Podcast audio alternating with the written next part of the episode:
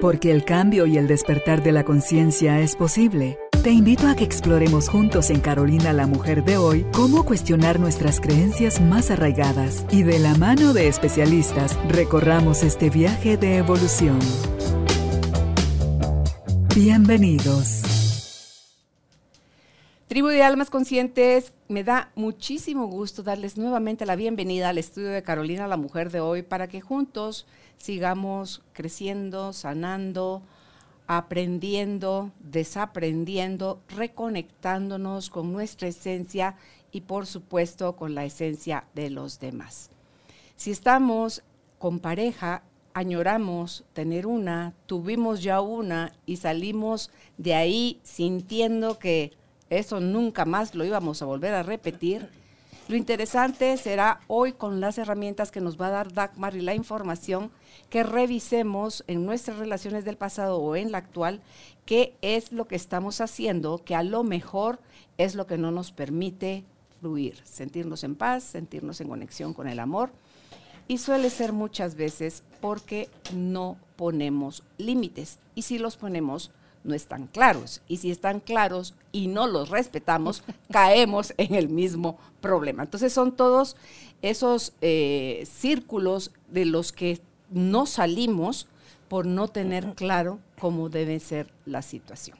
Así que está Dagmar Polasek con nosotros, ella es psicóloga clínica y vamos a hablar sobre los límites no negociables en las relaciones. Si tú estás listo, estás lista, nosotros acá en el estudio también estamos. Bienvenidos, bienvenidas, empezamos. Dagmar, bienvenida a tu casa nuevamente, qué alegría que estés por acá. Muchas gracias por estar aquí. Está precioso el set. Gracias. Felicitaciones. Está lindo. Se los compartimos. Y siempre, siempre un honor estar aquí con las almas despiertas. Esta genuinamente es mi casa, es en donde uno piensa, aquí hablo el mismo idioma. Sí, y lo hemos vivido por años, Dagmar, desde la radio, esa forma de conectar, de encontrar la risa fácil y no por eso dejar de ser uno serio y formal, de encontrar eh, dentro de uno mismo todo aquello que puede venir y compartir de lo que ya se dio cuenta, ya se hizo consciente, ya procesó y ya está en la relación puesto al servicio de otra manera. Así es. Y esto que, dices creo que es un buen inicio de la charla. Eh, cuando yo me conozco, cuando yo me defino a mí misma, cuando me quiero, entonces empiezo a reconocerme a alguien valioso, empiezo a reconocerme a alguien digno y te digo a ti y a las personas que me acompañan, como yo me amo, como yo me conozco, como yo me respeto, como me considero una persona valiosa y digna, te voy a tratar a ti de la misma forma que me trato a mí y te voy a pedir a ti que me trates de esa manera. Sí, dice Mario Guerra, un psicólogo mexicano al cual admiro, ya le leí un par de libros. Dice, puede costar mucho trabajo respetar a alguien que no se respeta a sí mismo. Porque inconscientemente, ¿verdad? Te está dando la señal de puedes hacer conmigo lo que quieras. Tratarme como trapo sucio de cocina, tratarme como alfombra y limpiarte los pies en mí, ignorarme, tomarme cuando desees, em, desaparecerte, fastidiarme, quitarme la vida, o sea, cualquier cosa. Quitarme la vida, que hoy es un tema de la, de la última consecuencia de no ver las señales a tiempo, Carolina. Sí, y es triste, es como aquel poema de Hoy me trajo flores, ¿verdad? Que habla exactamente de, una relación donde nunca hubo límites y la consecuencia fue la muerte de ella. Entonces, eh, aquí no estamos invitando a la separación ni al divorcio, aquí lo que estamos invitando es a que prendan sus luces internas y puedan ver si hay focos rojos de alarma, de emergencia, para que busquen ayuda, para que sanen dentro de ustedes, porque mientras eso sigue en sombra, en forma de herida, de dolor, de ignorancia, vamos a seguir comportándonos con nuestros mismos patrones de vida con los que se comportaron nuestra mamá, nuestra abuela, bisabuela, tatarabuela, etc. Conocemos. sí, Amén. Sí, tristemente. Sí, Carolina, es impresionante cómo la educación que nos dieron fue atender al otro sobre mi bienestar.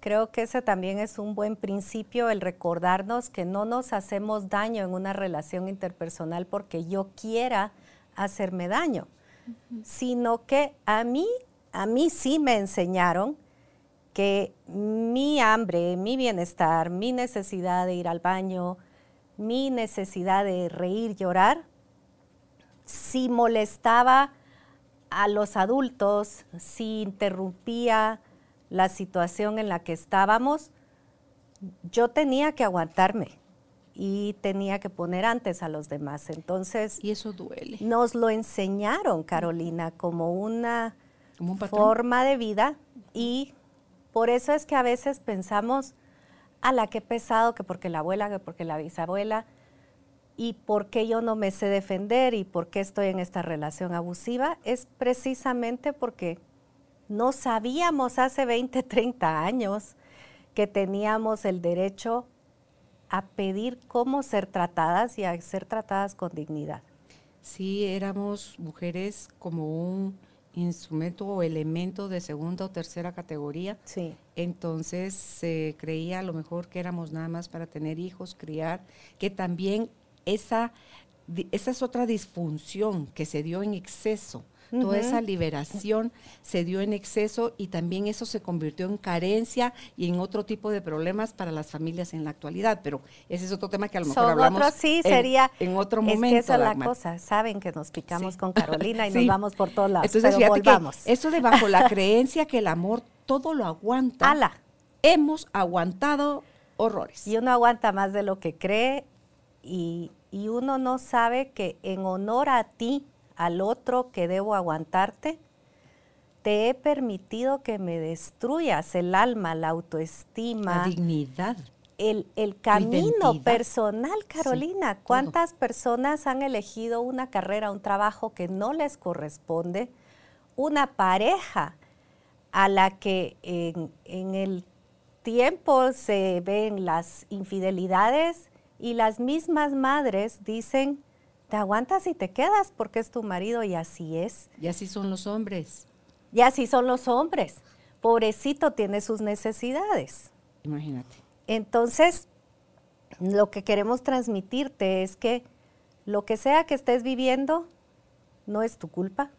Tú no lo elegiste, tú no te levantaste un día diciendo, voy a hacerme una vida difícil y voy a entregarle a los otros mi bienestar y voy a destruirme. No, nos enseñaron. Y nuestra tarea es que nosotros ya lo hemos aprendido y ahora comunicártelo. Sí, y, no es nuestra culpa, pero sí es nuestra responsabilidad salir de ahí. En clínica, ¿tú qué ves más común, Dagmar? Las faltas de respeto. ¿Qué tipo de falta de respeto son las más comunes en clínica? Pienso que la más común es la elección, la, la falta de respeto en elegir camino de vida muchas veces es... Que la pareja no te da chance de ser tú misma. Pues sí, como eh, lo tengo mucho con hijos también, con hijos adultos que desean dejar casa de mamá y papá y por alguna razón papá o mamá ya no están, entonces este hijo o esta hija quieren vivir, quieren tener pareja, quieren tener una vida propia y generalmente se deben de quedar en casa. Eh, o en pareja, el que por cuidar a los hijos, por, cuidar a la casa, por cuidar a los otros, no siguen sus deseos. Creo que esa es una de las primeras y más fuertes faltas de respeto. La otra es el, el lenguaje.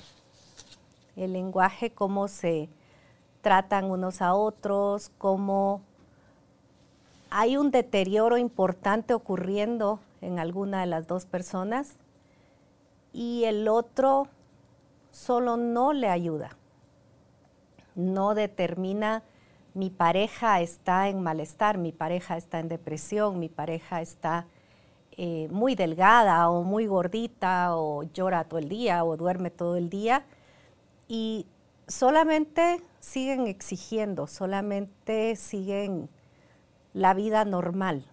Eso es algo muy triste que observo. Eso duele. Sí. ¿Me puedo poner en el papel de todas estas mujeres y ser, están como objetizadas? Sí. Y después viene el que ellas recurren a la terapia, piden ayuda, reconocen que necesitan ayuda y empiezan a buscar separarse de esta pareja.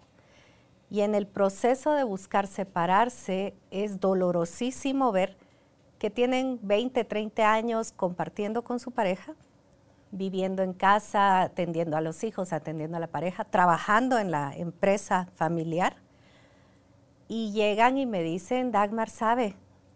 No tengo nada a mi nombre, no tengo dinero, no me puedo ir. Y y se reconocen en que a pesar de que a veces hay abuso verbal, abuso físico, abuso económico, no se saben capaces de irse porque están cortadas todas sus conexiones con la libertad. Sí que ese es uno de los básicos, creo yo, de los no negociables, es tu libertad. no puedes negociarla. Y como son relaciones de hace 20, 30 años, no se hablaba de esto y ellas no sabían que estaban entregando cuando lo entregaron. Cuando firmaron papeles, por favor, consulten muy bien antes de firmar un papel. Eh, ¿En qué régimen se están casando? Y a veces en el que compramos la casa y se entregan las propiedades de la familia de ellas, se entregan en la hay mucha desinformación y creen que como es mi esposo me va a cuidar y después resulta que él está con otra persona, con un amante o con alguien más y la pareja no puede eh, liberarse porque no tiene una economía sólida y además la autoestima destruida. Entonces, la intención de hoy que les comuniquemos es reconocer las señales desde chiquititas y si ya vamos en señales gigantes, pues también reconocerlas y saber que hoy se puede buscar ayuda. Hay que reforzar la autoestima, la dignidad, la valía. Jesús Señor, el abogado de la radio, y ahorita no le puedo contestar. Em, ¿Cómo se llama? Tenemos eh, cosas que trabajar dentro de nosotros. Dagmar, me encanta esto que dice Mario Guerra, de que los límites no son para los otros, son para nosotros mismos. O sea, que yo estoy dispuesta a permitirle al otro. Y él pide tres requisitos claros. Que tú los tengas claros en lo individual, que te sepas qué es lo que de plano si me hace, me sucede, me trata o me esto, esto otra forma, ¿me quedo ahí o no me quedo? Eso. Porque se ponen en peor lugar aquellas que alegan, se quejan, pero siguen permitiendo. Exacto. ¿Verdad? Entonces dice, tienes que tener tus límites claros. Tienes que comunicárselos a la pareja y tienes que respetar los límites de ambos, porque así como los tienes tú, idealmente los tiene que tener el otro, para que sepan cuándo se transgreden y qué hacer, Dagmar, en caso de transgresión. Ah, ya vas a empezar con tus cosas. Sí. O sea, eso es abuso verbal. ¿Cómo quieren minimizar lo que tú estás pensando, lo que tú estás sintiendo? ¿Cómo van a saber? Claro. Tengo hambre, tengo hambre, tengo sueño, tengo malestar, tengo enojo. Ajá. Entonces, son cosas que tendré límites. Y dice que aplica a tus papás, a tus hermanos, a tus hijos, a tu pareja, a tus amistades, a tus compañeros a de los trabajo, jefes, a tus jefes, a todo el mundo. A la, a la señorita que te atiende en el supermercado. Porque podemos ser muy brincones en una parte y muy dejados en la otra. Sí se puede dar esa mezcla. Sí, lo que ocurre, Carolina, es que hay respeto y educación muy rígida en las familias. Entonces, tú miras cosas chocantes como que el esposo maltrata a la esposa y ella es un corderito callado, y miras a esta misma mujer o a este mismo hombre después del maltrato tratar muy mal a un mesero o tratar muy mal a la persona que le parquea el carro o al que le limpia el carro. Entonces, lo que ocurre es que aquí me conviene mantener una actitud sumisa y allá me descargo de la rabia que tengo. Pero si nosotros desde el día uno me conozco, me amo, me respeto, conozco mis límites, voy a poder pedirte a ti como me trates. Claro. Y sabes que es lo más interesante, que las personas no entienden de límites. Dicen que son malos, dicen que son falta de respeto. Uy, yo no podría decirle eso a mi mamá. Uy, yo no podría decirle eso a mi esposo. Yo no podría decirle eso a mi jefe. Porque asumimos la sumisión como obediencia. Y como pertenecer o permanecer en esta relación y ponemos la relación antes que yo. Sí, miedo a la soledad. Miedo a la soledad, al rechazo. ¿Quién me va a querer si ya tengo tantos hijos?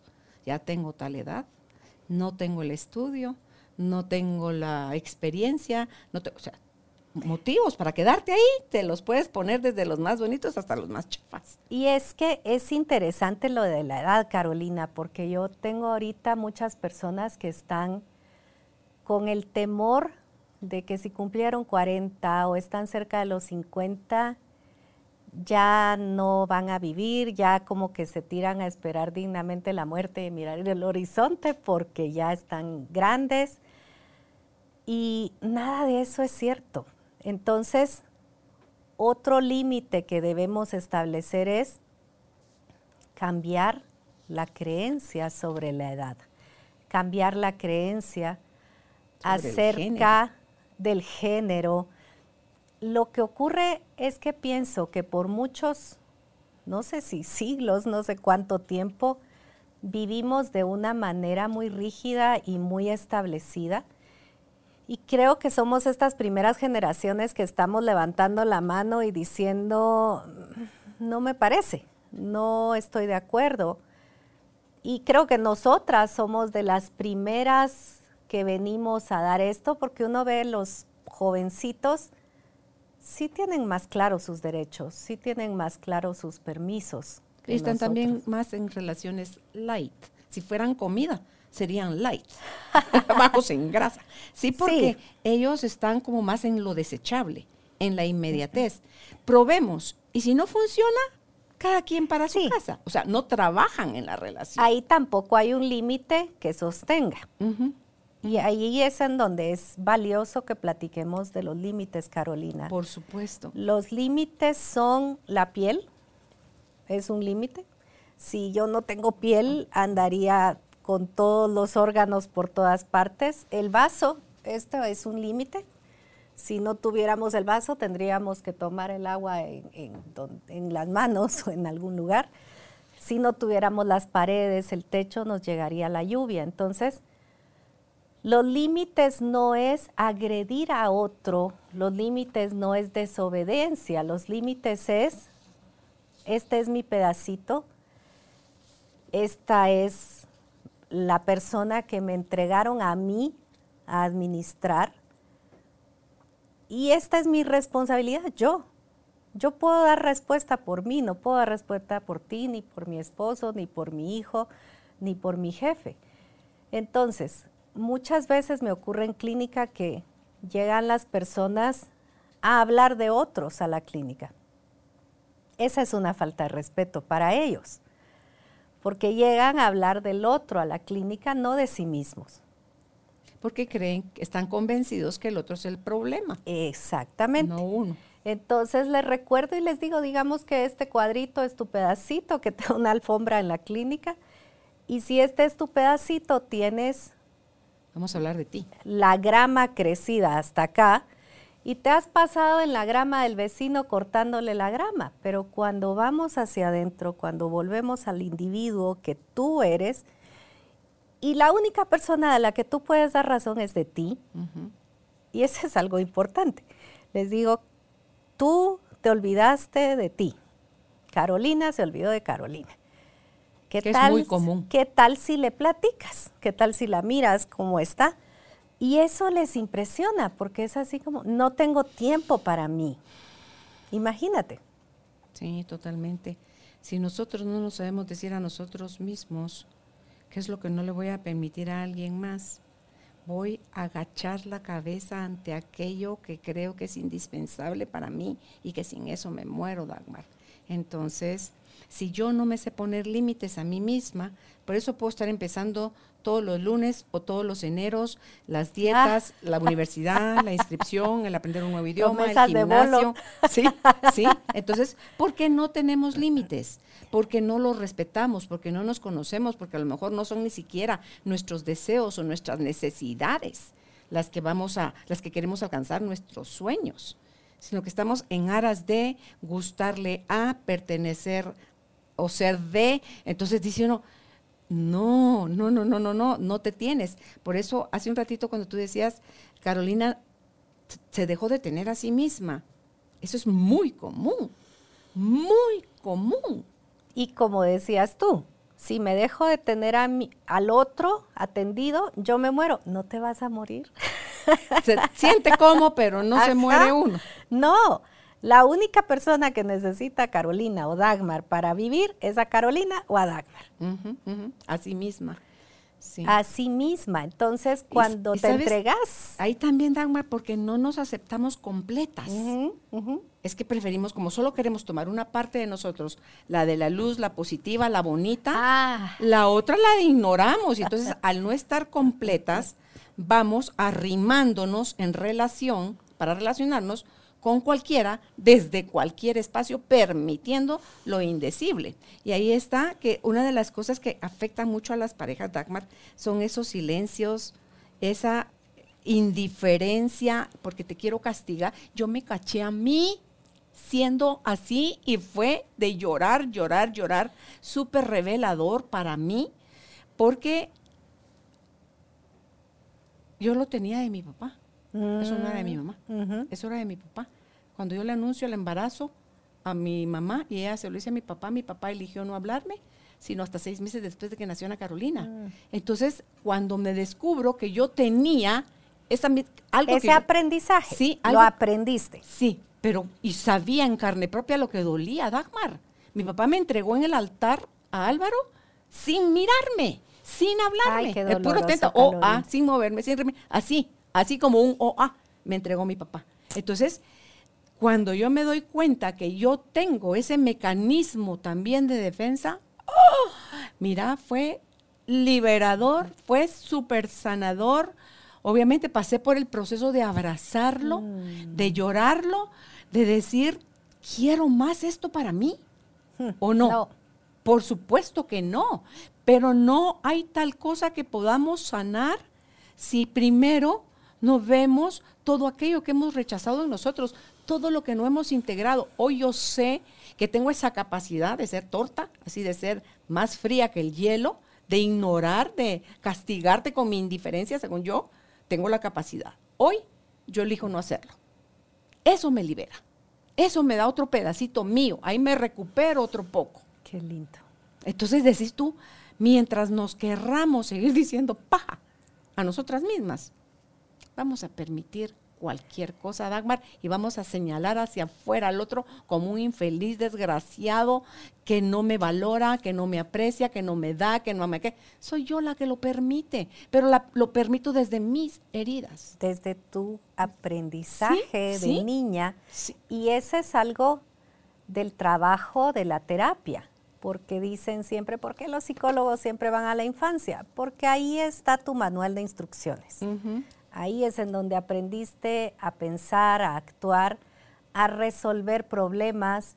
Y en tu caso nos compartes, en tu papá, el resolución un problema es no hablo. Te ignoro. Entonces, cuando tú tienes un problema después en la vida, no hablas. No, yo sí lo hablo. Y hablo hasta por los codos. No, pero ahora que ya te descubriste. Dagmar, esto me lo acabo de cachar ahorita en el mes de agosto del 2022. Y es que esa es la otra cosa. Uno, que- Dios santísimo, y mira que si tengo años de trabajar en mí. Sí, hemos Pero- venido en estos caminares. En agosto del 22 Dios santo. descubrí eso. Y es hasta que uno está listo porque somos como videojuegos. Si ya venciste esta paginita, viene la otra y si ya venciste esta página. Y sabes que aquí hay algo bien valioso.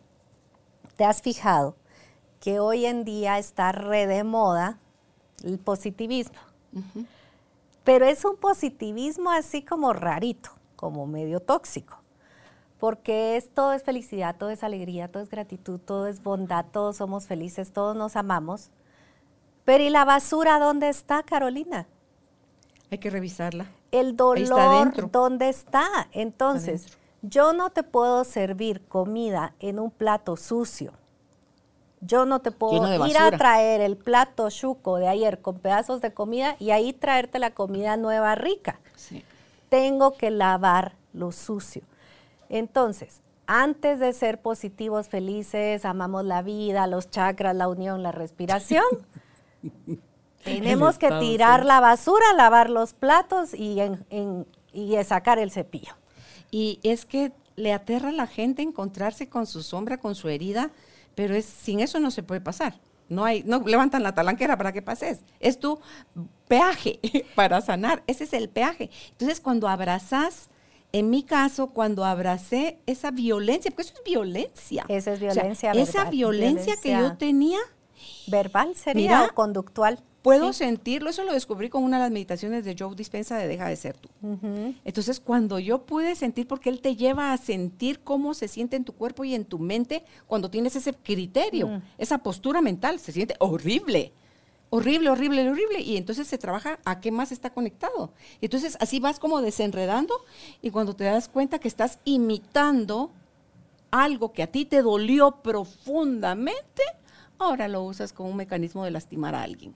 Dices, no, paso, yo ya no quiero eso, me abrazo, me pido perdón por todo el tiempo que sostuve esa creencia y me declaro que ya no necesito hacer uso de esa información, que me libero de eso, Dagmar, y esa liviandad. Entonces ya con esa nueva conciencia, hablo, menciono, ayer que estábamos haciendo el grounding con Álvaro, que nos sentamos en el jardín con los pies sobre la grama para, para botar todo lo que necesitas botar de tu cuerpo, esa es una forma de o abrazar árboles o abrazar a tu mascota. Eh, ¿Cómo Todo- se llama? Todo lo hago. Le decía yo a Álvaro, trabajé en meditación este fin de semana que recién pasó la manipulación.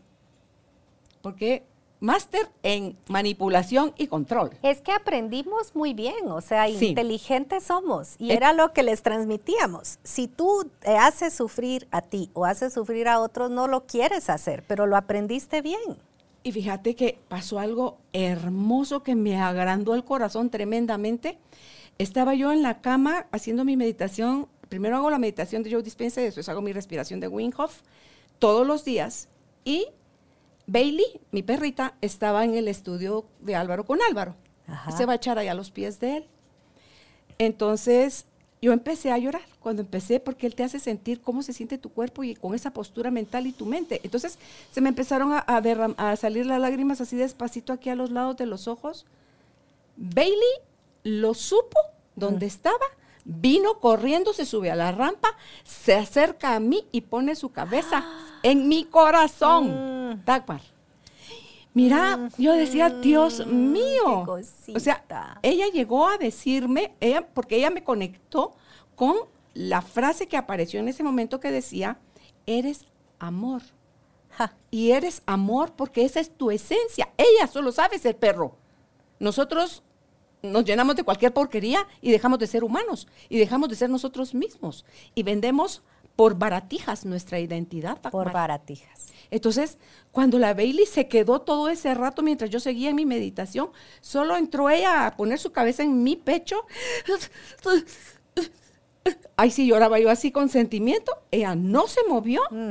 Cuando terminó mi meditación, ahorita solo me emociono de contarlo, la miro a los ojos, unas canicotas que tiene, ¿verdad? Como son los ojos de los perros. Dagmar con aquella paz, con aquella claridad de que todo ahorita, aquí y ahora, está perfecto. y no me asusto, no voy a salir huyendo, no, me haces daño con llorar. No. No te avergonzaste con llorar. No. Llorar y, y, ser vulnerable es la única manera ah, de sanar. Y mira, Dagmar, esa sensación. ¡Qué belleza! ¿Por qué se la comparto a Álvaro? Porque él ha sido, tiene 48 años conmigo, bueno, 50, porque desde que tengo 13 somos novios, le ha tocado recibir un buen tramo de mi basura, ¿verdad? Entonces, como pareja mía. Entonces le dije, ni sabes que trabajé eh, hoy en mi meditación, entonces lo cuento, y la Bailey rápido corre otra vez, ahí se echó ya entre los dos, como que dice, estoy con los dos, y... Em, Sintiéndote todo, a los dos. Porque Álvaro. Bueno, Álvaro es tu, es tu contraparte. Este ayudante en la lavada del plato, al quien le pasas el plato y quien tira, la, tira la basura se presta desde el amor como espejo a barbaridad y media mía. Entonces digo yo, no me doy con el látigo, mm, tengo mucha gratitud a mi valentía, a mi deseo de dejar de venderme paja yo a mí misma, Dagmar, porque hasta que no me hable con brutalidad de franqueza, o sea, hasta que no sea yo verdaderamente franca y honesta conmigo, voy a seguir vendiendo. Sí, y, y es que, nuevamente, eso te dijeron que era lo que se hacía y si no me lo dijeron, lo vi modelar. Cuando fuiste de chiquita y le dijiste, mamá, esta amiga en el colegio me insultó. Nunca sucedió eso. Bueno, no lo podías ni decir, imagínate. yo me defendía.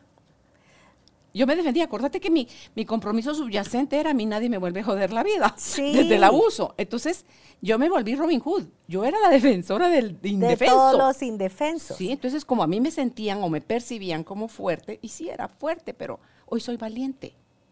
Esa fuerza falsa me sirvió nada más para sobrevivir. Pero era lo que tenías en ese momento. Entonces, yo, yo sí ponía límites, pero puedo reconocer mis límites del pasado, Dagmar, desde el dolor, desde el abuso, desde el miedo, desde no querer sufrir más. Y solo los cuento para que revisen dentro de ustedes desde dónde están poniendo sus límites o desde dónde no están pudiendo poner límites. ¿Por qué? ¿Por qué lo hago? No lo hago porque me guste sufrir, no lo hago porque me guste ser víctima. Me lo enseñaron. Cuando vi a mi mamá y a mi papá funcionar o no funcionar, eso apunté como mi manera de responder. Cuando vi a mi maestra reaccionar frente a un niño abusivo, eso fue lo que aprendí. Eso es lo que vamos aprendiendo a través de la vida. Y a mí me llama mucho la atención cuando llega un cliente nuevo a la clínica en crisis y les digo, eh, qué felicidad, estás en crisis.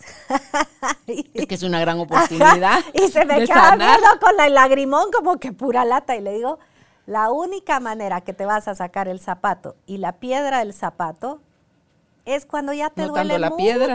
Es cuando ya te duele mucho. ¿Cuánto tiempo nos hemos acostumbrado a estar en situaciones incómodas? Y, y nuestra invitación hoy es a que tú te revises, en principio, qué aprendí en casa. Y después, si estoy actualmente en una relación que me hace sufrir, ¿por qué estoy en esta relación? Cuál fue el inicio de yo venir acá. Sí fue que en ese momento tenía pocas credenciales y este es el trabajo que conseguí y este es el jefe que me maltrató y me sigue maltratando.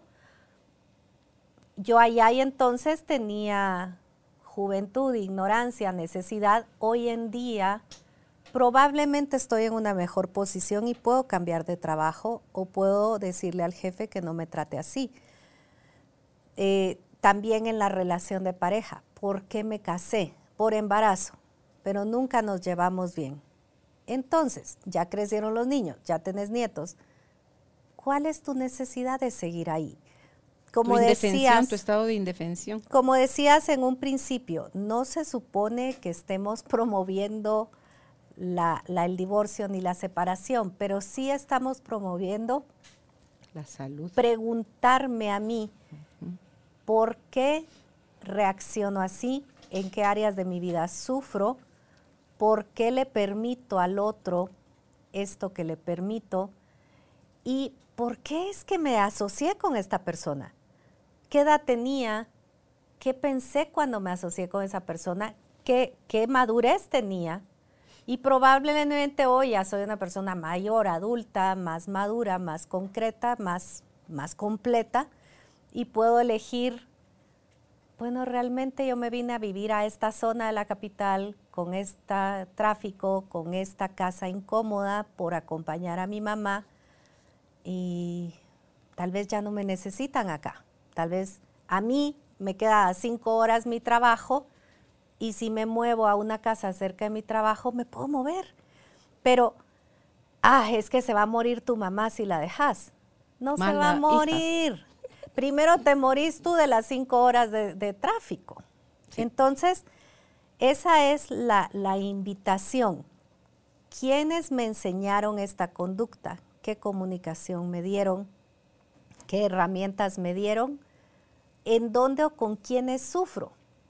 Porque no con todas las personas experimentamos lo mismo. Una persona X te puede decir algo que te da lo mismo o hasta te hace gracia y una persona importante te dice lo mismo y te duele. Entonces, el, el examen de conciencia, el hacerme preguntas es valioso, es importante conocerme, quién soy, qué necesito, qué me gusta, qué me disgusta que merezco, ala tú el merecimiento. Nadie se merece lo mejor, nadie se merece nada, así le dicen a uno. Es que yo no me lo merezco, es que Dios no me oye, es que para mí no hay. Cada vez que veo por la ventana de mi clínica, que es un, área preciosa de zona 15 llena de un cielo espectacular y unas eh, árboles Dios quiere bellezas para uno. Y a mí eso es uno de los temas que más me ha costado en mi camino, el entender que Dios me creó para ser abundante, para recibir abundancia, para ser feliz y para estar bien, ¿sabes? Pero a mí en el colegio me dijeron que tenía que el pobre pasaba antes que el rico, que el que el sufría pasaba antes que el que no y resulta que puedo ser feliz. es una nueva conversación. Hay que darle vigencia a tus, a tus creencias, a tus aprendizajes de la niñez. Quédate con aquello que te impulse a seguirte conectando más con tu esencia y descarta ya aquellas, vengan de donde vengan, porque si no vas a seguir siendo víctima. Por lo menos revisarlas. ¿Qué pienso sobre el dinero? ¿Qué pienso sobre...? Pero si las quiero seguir validando, aunque, ah, sí, eso pienso, ya me enteré que pienso. No. Pues es parte del proceso.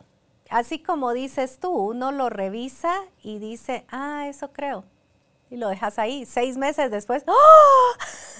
con razón me hago daño. Fíjate que desde la ignorancia uno cree que tiene la razón. Ah, por supuesto. Entonces dice uno, pues que voy a cambiar si el problema es el otro, no me estás oyendo lo que te estoy diciendo. O sea, lo que decías tú cuando se sale uno de su, de su metro cuadrado y empieza a hablar del otro. Tu cuadrito es lo único que tenés. Sí, donde te, metes en, en, el área de los demás y no vas para ningún lado. Entonces, quiere trabajo, quiere conciencia, quiere mucho amor, quiere mucho respeto. Tocar el dolor, tocar las heridas. Sí y observar a papá y a mamá desde una mirada que la iglesia nos prohibió, que es decir, me doliste, me heriste. Y cuando reconozco en esa búsqueda de mi mamá me hizo, mi papá me hizo, me dolió, pero a ellos les hicieron los abuelos y a los abuelos les hicieron los bisabuelos y resulta que solo somos unos buenos aprendices de malos ejemplos. Sí que consuelo no es lo mismo que el comprender. Cuando tú comprendes, te queda claro por qué es que la historia no se, no se corta hasta que alguien valientemente diga, ya no más, porque si no esto está garantizado que se los voy a trasladar a mis hijos y mis hijos a sus hijos y así sucesivamente. Y eso es lo que observas en la sociedad enferma en la que vivimos, Carolina, porque no se queda solo en que yo paso mal mi día o yo lloro todo el día o tú me ofendes todos los días. pasa en que salimos al carro y el de la vecindad nos tira el carro con, con violencia, el mesero está de mal humor, el que corta pelo está de malas, el, y te vas así y, y, tienes una sociedad altamente enferma, altamente violenta. Y me dicen a mí, me quiero ir a Ucrania a salvar a las personas, me quiero ir a ayudar a los otros. Y les digo, ¿Por qué no empezás ¿Qué tal si nos quedamos en Guate y te empezás a salvar a ti? ¿Qué tal si te empezás a conocer mejor a ti mismo? ¿Y qué tal si tú te haces cargo de ti? Porque no sirve de nada si tú estás frustrado, enojado, triste. Entendiste mal qué significa el amor propio. No es egoísmo, no le estás ofendiendo a nadie con decir que te sientes bien o feliz. Entonces, es, pienso yo que estamos en un momento privilegiado de la vida, Carolina, de, podernos hacer estas preguntas y de poder tener estas conversaciones, eh, abrir esta nueva conversación. Es urgente y necesario porque si no lo hacemos vamos a huir cuando sí se puede. Cuando la gente es independiente económicamente hablando, Ah. Eh, y, se va a, acaban con esta relación, pero como no sanaron nada, van a irse a topar con otra un poquito más abusiva, más grosera, más difícil, porque la idea no es sufrir, la idea es aprender, ¿verdad? Atender qué está necesitando de ti dentro de ti para poderlo clarificar. Háblanos entonces de los diferentes tipos de violencia que hay, porque muchas veces él no me pega, Ah, sí. Pero sí me grita y me insulta, pero no me pega. Entonces, ya hago de oídos sordos, por un oído me entra, por el otro me sale, no es para tanto, no importa, minimizo, pero por dentro me estoy muriendo del dolor, Dagmar. Entonces, como eso, háblanos de todos los tipos de violencia con los que hemos dicho, no es para tanto. Aguanto otro poquito. Sí, sí, el, y el, mm, yo en tu lugar. Y además a quien se lo cuentan, la otra es más pilas, más pero algo muy importante al hablar de la violencia en todas sus formas, si tú no pones límites, si tú no reconoces en qué enchufe metes el dedo todos los días voluntariamente, la violencia lleva a depresión, lleva a ansiedad, lleva a trastornos de ansiedad y ataques de pánico. También cuando trasciende eso lleva a trastornos de salud como obesidad o como los temas alimenticios. Para gustarle a mi mamá, para gustarle a mi papá, para gustarle a mi abuelo, no como o como demasiado para no gustar. Entonces, la violencia sí enferma, y eventualmente cuando no es atendida de una manera congruente y respetable hacia ti, mata. Y no estamos exagerando. La depresión mata, la violencia mata, el abuso, el abuso mata. A veces no necesariamente en manos del abusador, pero tú te vas muriendo por dentro, como decías. Y el morirte por dentro es dejar de cuidarme, dejar de atenderme, porque como me permito que me abusen, ya no valgo nada, ya no me cuido, ya no me amo, ya no me restauro, ya no me contengo, entonces me voy apagando, me voy apagando o me vuelvo una persona agresiva, ¿verdad? Y me expongo a, ser agredida. Entonces, los tipos de agresión llevan a trastornos psiquiátricos, llevan a trastornos eh, de enfermedad, desde infartos, cánceres, diabetes, y llevan a la muerte. Eso es importante porque no es que Carolina y yo estamos exagerando o estamos hablando de esto porque hay que ser feministas y vamos a salir a la calle con la pancarta. Te vas a morir. O le vas a hacer una vida muy dura a tus hijos o a las personas que viven contigo porque eres insufrible.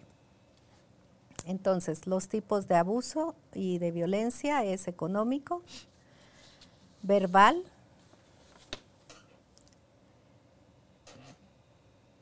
el físico, el, físico que ya es a nivel de, de agredir al otro,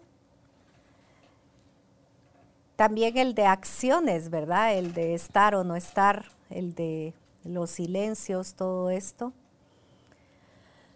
Eh, no sé cómo se llamará el tipo de agresión en la que hay, abandono o hay desapego en el que tú me invitas a que vaya a tu partido o a tu presentación de baile y solo no voy porque no me importa el, el no estar no sé dónde entrará, en qué tipo de agresión.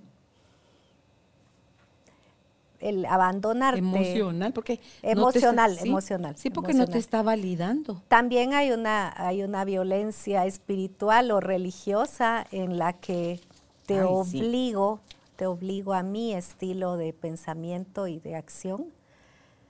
También hay una violencia social, ¿verdad? y política. La verdad que racial, todo.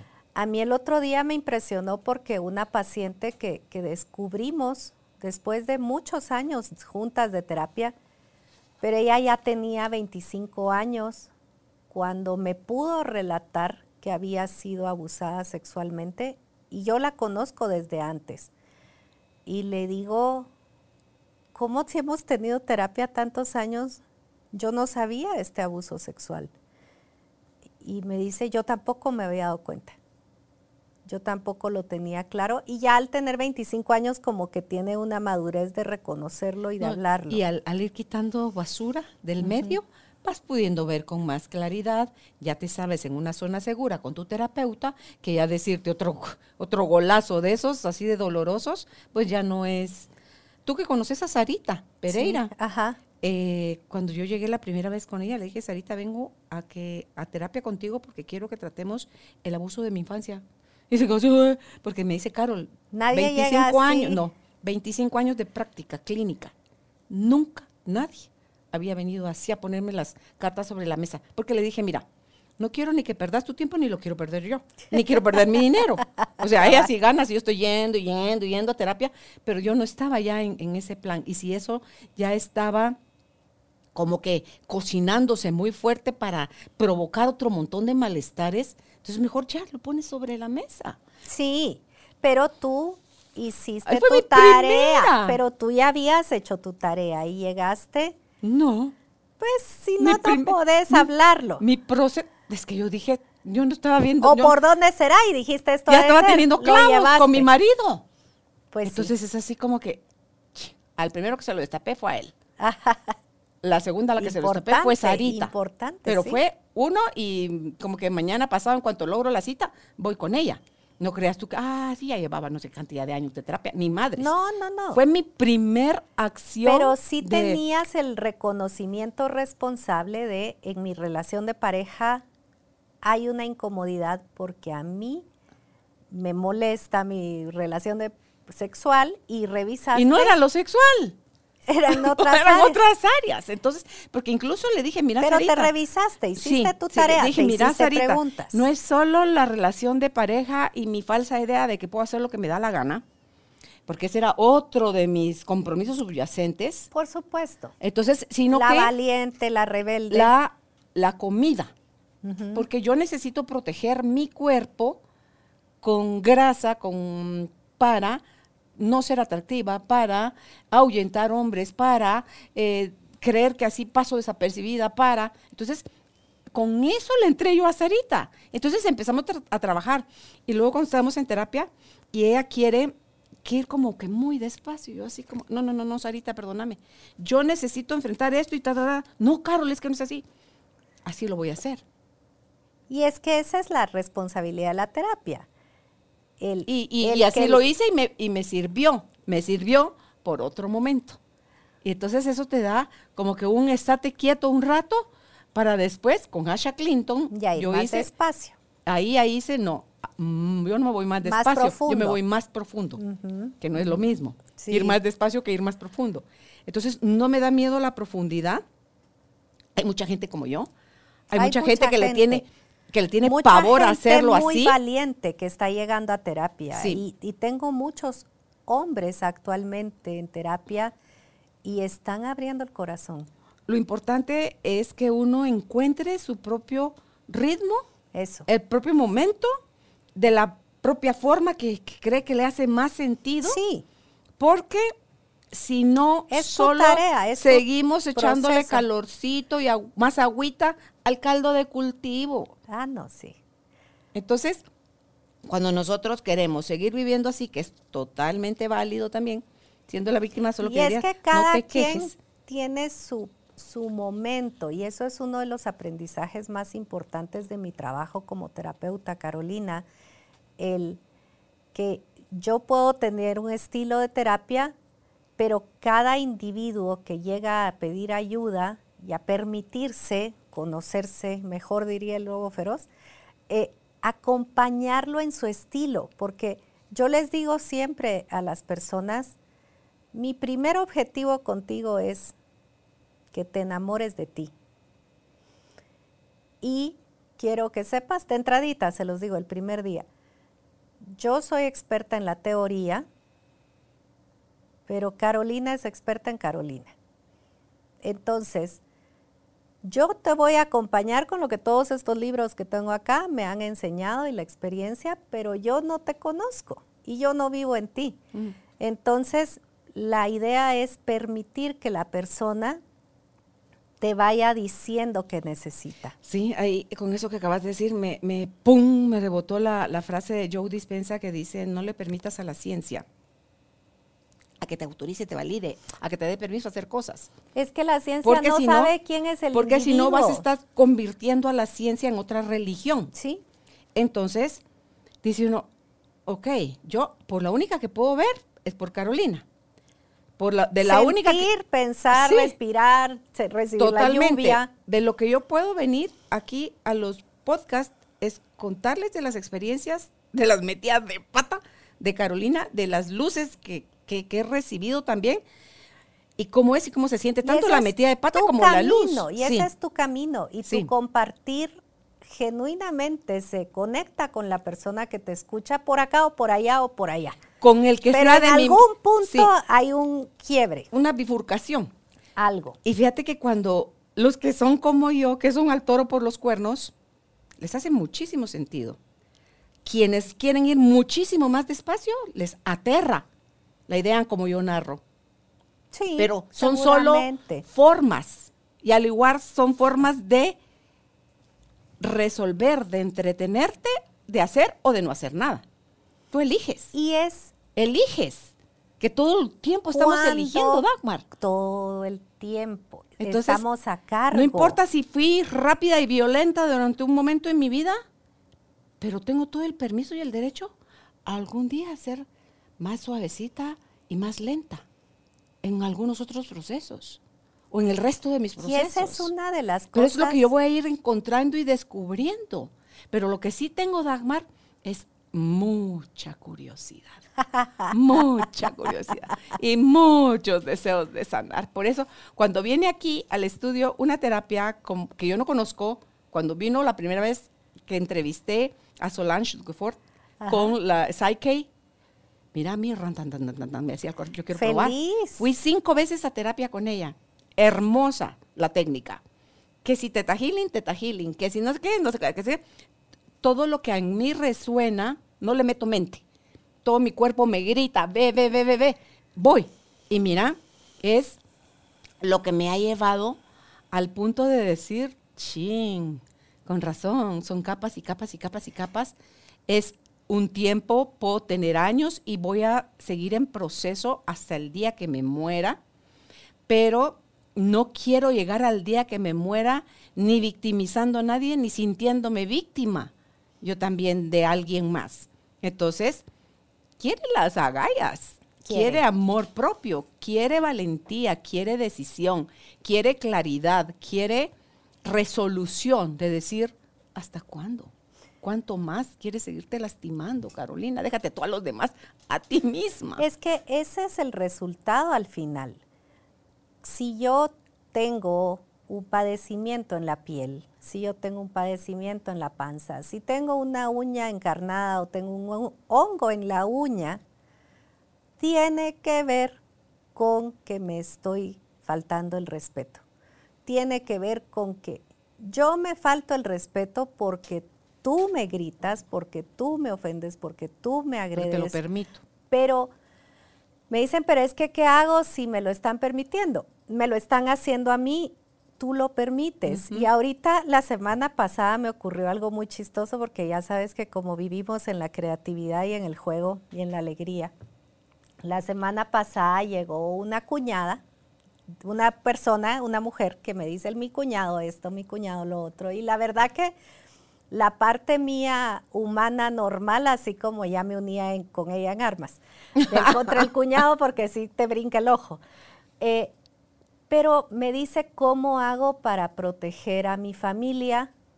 Yo le digo al cuñado, yo le digo al suegro, yo le digo a mi marido, yo le digo y le digo, ¿no sirve o ya te sirvió? Tengo 30 años en eso. No sirve. si sirviera ya te hubiera servido. Entonces me dice, ¿qué hago? Entonces le digo, ¿te acordás de los tres cochinitos y el lobo feroz? Entonces, se me ¿Qué tiene que ver? ¿Qué tiene que ver? Y le digo, mira, los tres cochinitos hicieron diferentes casas y el lobo sopló y sopló y las casas derrumbó. Pero al final la casa que estaba sólida no la pudo derrumbar el lobo. Entonces, mi tarea aquí contigo es a ti construirte tu casa de bloc y de hierro y que el lobo no la derrumbe. El lobo va a seguir existiendo en él o en otros. Tenemos que ser los cochinitos que hacemos una buena construcción. Y esa casa de bloc, adivina, límites. Son los límites. Pero también mira, Dagmar, el papel que juega tu pareja, si está o no contigo, si te apoya, si te valida. por supuesto. Si está dispuesto a dejarás a tu padre y a tu madre y serán una misma carne. Pues esta pareja de este ejemplo eh, está, está crucificado entre familia, papá, mamá, hermano y entre familia, esposa e hijos. Él está crucificado en medio. Tiene que definir si o se va para allá o se va para acá. Pues sí, pero entonces mientras ella ha hecho ya la casita de paja y se la sopló lobo y se la botó, botó y la casita de madera, ya de palitos de madera, también la sopló y la botó. Entonces ahorita toca construir para ella y sus hijos la casa de bloc y dejarle la llave al marido cuando él esté listo entrará. Porque fíjate, lo viví también en mi relación de pareja. O sea, no por fregar, llevo 48 años de casada. Pero es que mira tú. Pero es que esto fue hace mil años. Los cuentos de hadas. Yo era una muchachita todavía, Dagmar. Era una muchacha, yo me casé de 15. O sea, yo era todavía una muchachita cuando, cuando le dije, Álvaro, que te digo, no tendría ni 20. Imagínate. Entonces le dije, mira, pero es, tu sensación, es tu claridad a la hora de decir, comunicar algo. dije, mira, está pasando esto y esto y esto con tu mamá. La pregunta es, ¿se lo decís tú o se lo digo yo? Porque si se lo digo yo, creo que voy a ser bien abusiva. Y además... ¿Se lo querés decir tú o me das el permiso para decírselo yo? No, no, no, no, yo se lo digo Carolina. Él se lo dijo, él puso el límite. Eso. Es lo que te digo, el papel que juega la pareja. Yo podré tener mi casa de block y si el otro quiere seguir agarrando la chapa de una puerta de los papás y la otra de, su casa nueva, es que todavía no está dispuesto a dejar todo aquello por esto nuevo.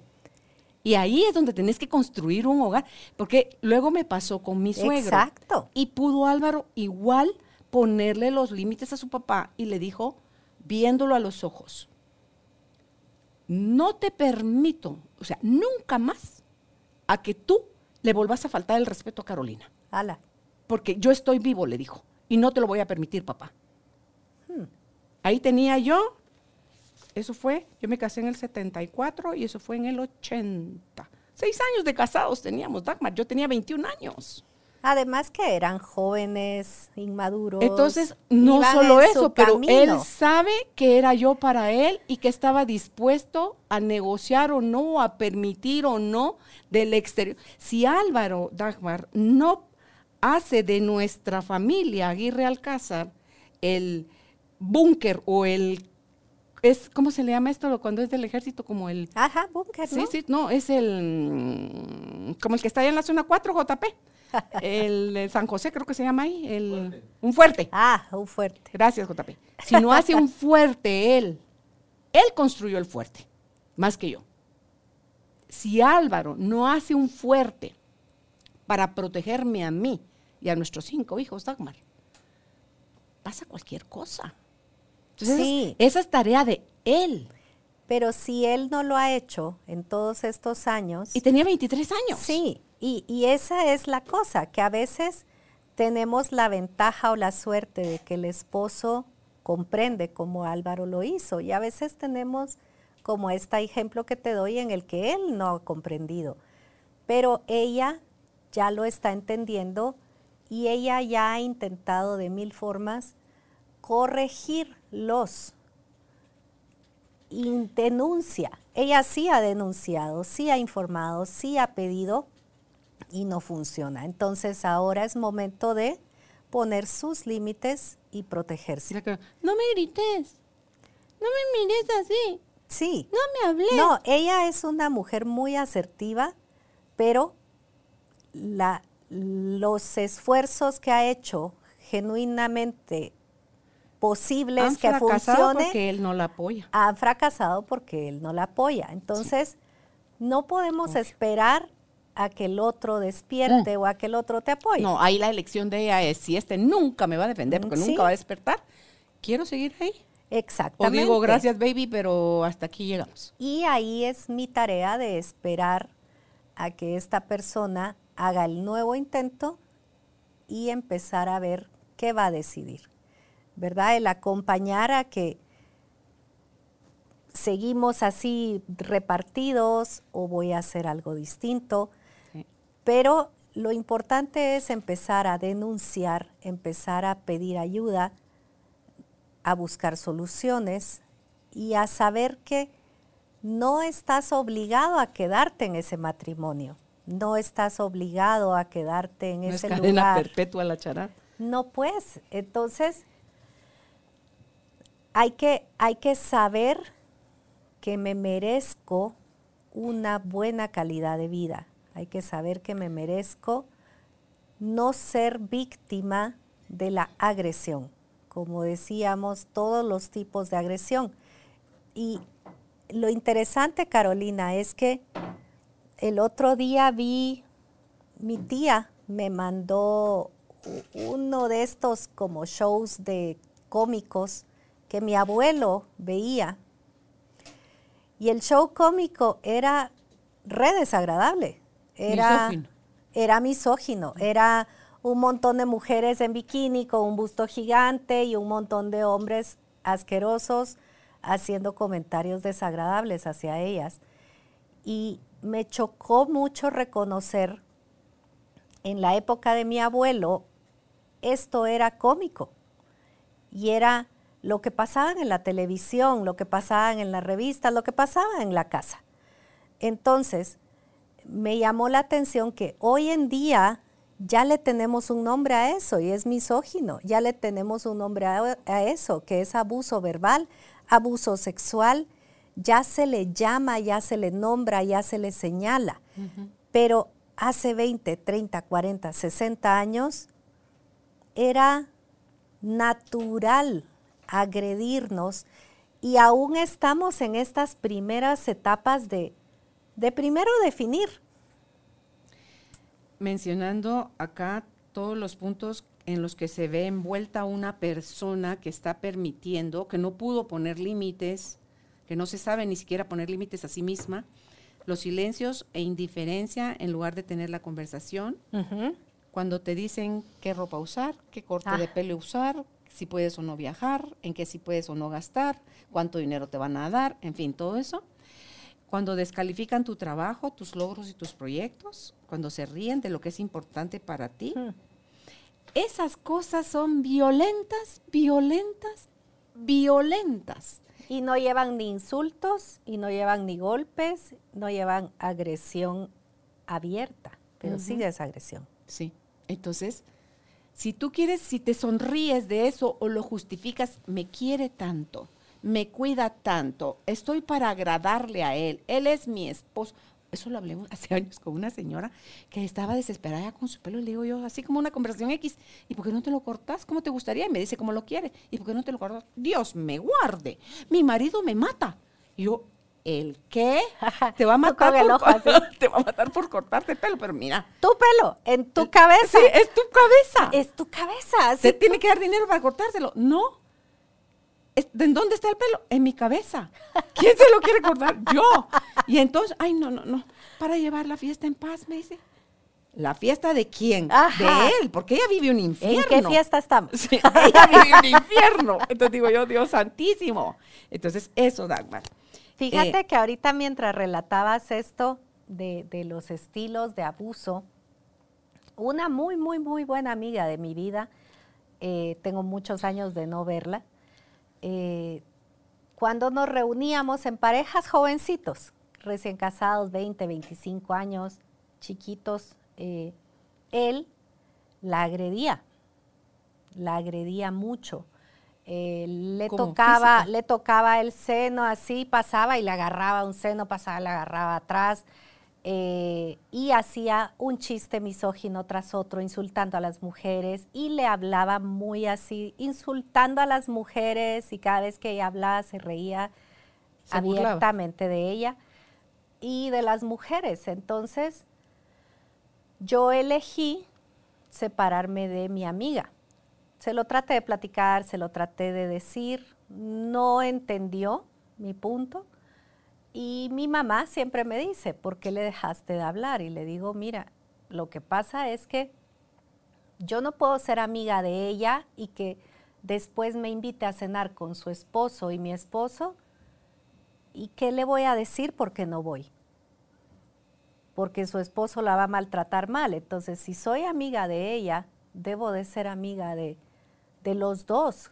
¿Cómo así que soy amiga tuya, pero no salimos en parejas porque no me gusta tu esposo? Entonces lo platiqué, lo traté de atender, no funcionó y yo elegí no exponerme porque obviamente ya en la confianza de la cena, ya la otra mujer presente soy yo y ya venía la agresión. No, y ¿sabes qué pasa? Que ella como tu amiga ve un consuelo en ti. Sí, hizo su desagüe.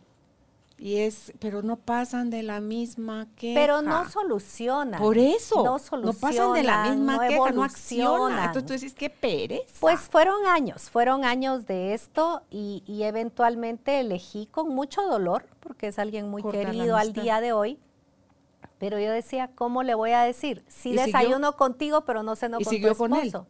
Por muchos años. ya no. Ya no, pero En fin. encontró parejas iguales después.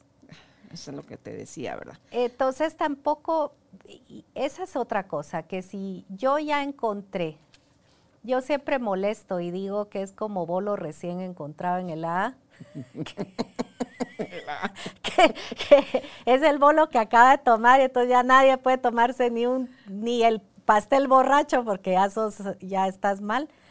Eh, nuestra tarea es si yo encuentro mi terapia, si yo encuentro mi gimnasio, si yo encuentro la dieta, si yo encuentro lo que a mí me da felicidad o a mí me da salud o bienestar, te lo quiero compartir, pero ya es agresión mía si te quiero obligar a vivir mi felicidad. Deja de ir a ese gimnasio porque mi gimnasio es mejor. Deja de comer de esa forma porque mi dieta es mejor. Deja de ir a esta iglesia. Deja de tomar porque va a dejar de tomar. Deja de... Entonces ahí también hay violencia. Y es interesante cómo Carolina no tenemos clara la violencia. No la tenemos clara porque La naturalizamos. y, el, y los cómicos, los chistes. Hay unas cómicos que solamente es agredirse o agredir a otros y esa es la comedia. Entonces, creo que estamos empezando un buen camino de una nueva conversación, de hacernos preguntas, pero creo que vamos un poquito en pañales todavía. Claro, pero puede ser, mira, una vez te das cuenta, el salto es cuántico. Es fantástico. Es que es maravilloso. Es que ya no aguantás, decís, ¿cómo pude? Claro, pero si todavía crees que la brasa no te quema tanto como para hacerla, ponerla a un lado y pedir ayuda, sigue aguantando. Sigue aguantando. Uno aguanta. Sí. Eh, otra cosa que, no se mencionó, Dagmar, es cuando te hacen ghosting. El ghosting, el ghosting, cuando... Eh, que es el que te dejan de hablar o te bloquean. se desaparecen. Sí, y está bien eh, A nivel de noviazgo, a nivel de conquista. Ay, ¿Dónde te pongo el sol? ¿Dónde te pongo que no te dé el sol? Y de repente, trin, me decía una amiga que salimos a comer la semana pasada, uno de los novios que ella tuvo, me dice, mire Carolina, teníamos dos semanas que me hacía sentir en el paraíso. Y de repente, de la nada, ni visto ni oído. No sabía yo nada de él. Se podía desaparecer dos, tres semanas. Y cuando aparecía, aparecía fresh. Así como que... Continuación. Sí. Entonces le digo yo, ¿y usted ahí se quedaba? Sí, fuimos novios no sé qué cantidad de años. Porque se fue a Estados, se fue huyendo a otro país. Él. Ella. Ah, ella. Para tratar de desarraigarse de, esa ah, relación y se fue a enamorar allá. Entonces, pero luego regresa acá y resulta que le vuelve a mover el tapete el de acá. Entonces tú decís, sí, es cuando no estás claro, Dagmar. Cuando la famosa frase de que un clavo saca otro clavo y que el otro era el problema y no yo, cuando yo no asumo mi parte de responsabilidad, cuando no quiero seguir dejando de culpar a mis papás, a mis maestros, a la religión, a mis hermanos, a la vida y al destino. A Guatemala. yo, Susanita, la huerfanita. sí, entonces dice bueno, vamos a seguir topándonos con más de lo mismo. Por eso la terapia no es tan popular tú, porque precisamente mi tarea al acompañar a alguien es, es que mi mamá, plac, cortada la L, es que mi mamá, es que mi papá, clac, cortado. Y entonces, cuando vamos haciendo el trabajo terapéutico es, no es responsabilidad de todas estas cosas que estás culpando. Vas cortando todo eso y la persona se queda consigo misma frente al espejo desnuda. Y entonces resulta que es mi tarea, mi trabajo, mi responsabilidad. Y no todas las personas están en ese punto de valentía.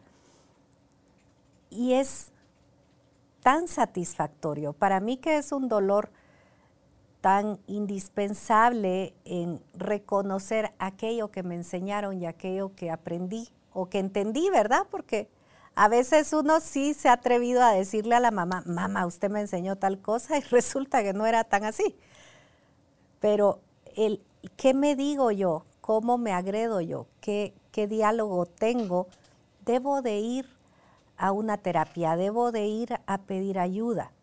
Acabo de aprender la semana pasada oyendo a una psicóloga mexicana, ahorita no me acuerdo, pero ni remotamente el nombre, ella decía, me dediqué un año entero a cuestionar mis, mis suposiciones. Ajá. O sea, mi mamá me habló de esa forma porque de plano ella tal y cual cosa. Entonces dice que decía, si ella, mamá, Sí. O mamá, tú es me importantísimo ir a preguntar. de esta forma porque tal y cual cosa.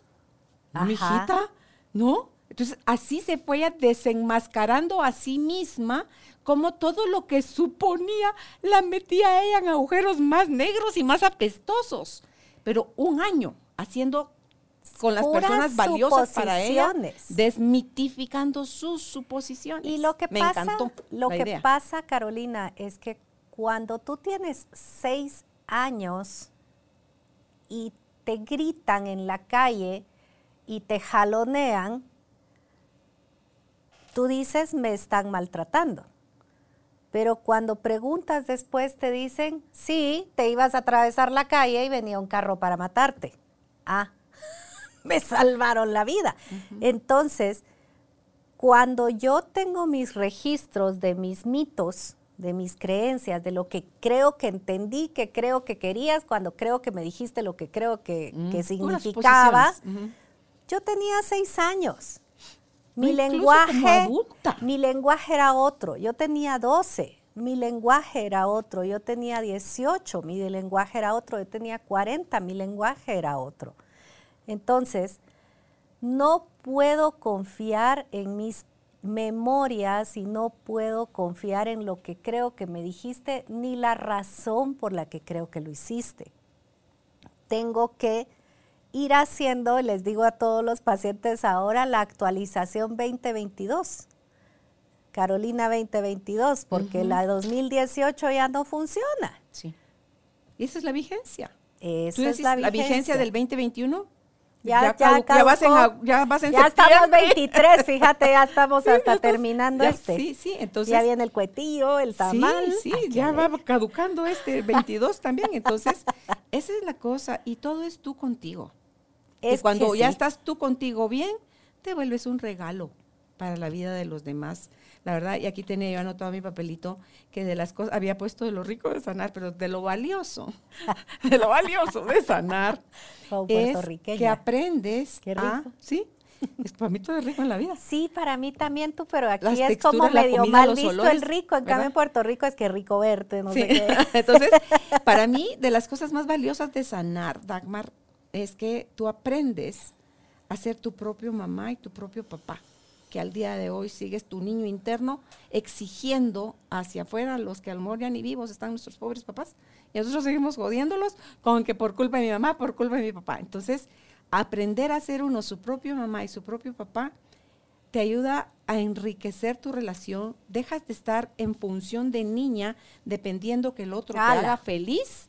Porque tú ya te haces cargo de tu felicidad y entras en un estado donde puedes compartir es tu tan, felicidad tan con el otro. feliz esto. Sí. Es tan feliz sanar. Es rico. se siente bien. Que sí. Se siente padre, se dirían los mexicanos. Bien. Sí, y sabes qué es otra cosa tú. Se vale, porque a mí llegan los pobres pacientes y me dicen, es que mi mamá no sé qué, y es que, pero es que usted va a creer que mi mamá es la peor persona del mundo, pero, o sea, tienen un conflicto de sentarse y denunciar y es que te dijeron que era pecado. Es que era pecado. Entonces, les digo, aquí adentro no es iglesia ni yo soy sacerdote. Así que puedes decirme lo que necesites decirme. No te voy a juzgar. Como lo sintas. Y después, le digo, después de que llores, patalees, te enojes, la odies, vamos a llegar a que la conozcas. Al ser humano que también fue niña herida. Te vas a enamorar de ella. Que también, y después la vas a amar. Ay, ni es para tanto, me dice. Ah, totalmente. Yo, pero yo puedo dar fe de eso. Sí, después uno las ama. Sí, sí, sí. Y a papá también, pero sí, es también. cuando los puedes observar como el hijo de aquel abuelo. Que ellos fueron víctimas de víctimas también. Que era una persona que venía de República Checa, recién la guerra allá y, mi abuelo estaba desarraigado de su patria. Y por supuesto que fue un padre sumamente duro con mi papá. Entonces uno dice, ay, qué malo mi abuelo. Pero no, él también estaba dolorido de haber dejado su patria en guerra y, es, quién sabe qué tantas más cosas. ¿Y qué has podido vivir en una nieve, en un lugar de... en otra cultura. En otra cultura.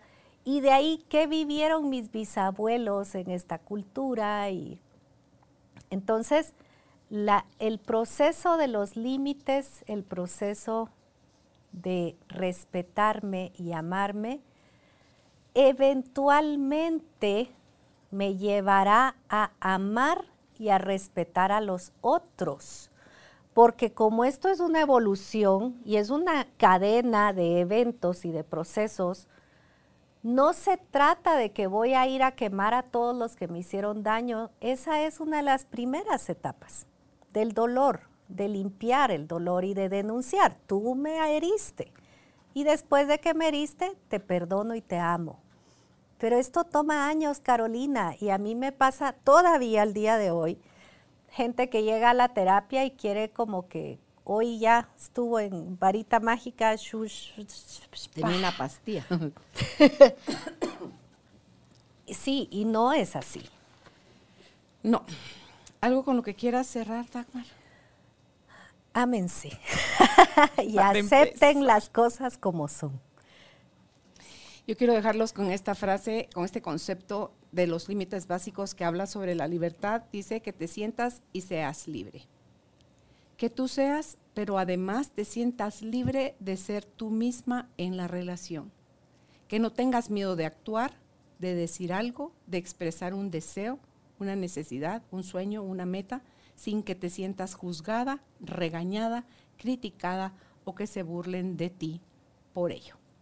Entonces, dice, para cerrar, nunca comprometas tu libertad a ningún precio, ni por dinero, ni por privilegios, ni por los niños, ni por la casa. Porque ¿dónde voy a vivir si yo me separo de este hombre? En fin, tú sabrás cuáles son las cosas en las que estarías dispuesta a comprometer o no tu libertad. Puedes asumir el 100% de tu responsabilidad y dejar que el otro asuma la propia. Y si la, otra persona no la quiere asumir, porque puede ser al revés, pueden ser hombres que les estén poniendo esas condiciones a las mujeres también, y eh, volver a elegir. No hay problema en volver a elegir. Si crees que hay algo rescatable, busca ayuda. Si tu pareja no quiere ir, ve tú. Sí. Y si en terapia ya te dicen aquí no hay nada que puedas rescatar, entonces puedes terminar una relación de manera adulta. En paz. No como un niño haciendo berrinche, tirando desmadres, porque vas a ir a tu parte con algo peor que eso en tu siguiente relación. Y siempre, siempre hubo un inicio, siempre hubo algo valioso que nos hizo unirnos al principio. No somos masoquistas. Tampoco nos unimos con esta persona que me hace daño hoy porque me hacía daño entonces. Claro. No nos casamos o no, no presupusimos que nos iban a pegar, a robar, a maltratar, a ignorar. Tú no compraste ese ticket, ese apareció en el camino porque tu pareja que te agrede también tiene heridas que no tiene conscientes y también aprendió estas conductas. Así, que la pregunta grande es, ¿qué quiero yo? ¿Qué necesito yo? ¿Por qué estoy aquí? ¿Cómo me puedo limpiar y cómo puedo amarme? Amén. Gracias, Dagmar. ¿Dónde pueden ustedes contactar a Dagmar Polasek? Si está en Facebook, la pueden buscar como Dagmar Polasek, psicóloga clínica. Y el WhatsApp de la clínica es 52, no, perdón, perdón, no me han escuchado decir nada. El WhatsApp es 5533 3035. Repito, 5533 3035. Recuerden anteponerle si es desde fuera de la ciudad de Guatemala que le contactan, fuera de nuestro país, más 502, que es el código de área. Instagram también. Eh, ¿Cómo estás en Instagram? Dagmar Polasek, psicóloga clínica. Ok, igual que Facebook. Igual. Okay. Gracias, Dagmar. Gracias, Carolina, y gracias a ti por querer sanar. Gracias por ser parte de esta tribu de almas conscientes.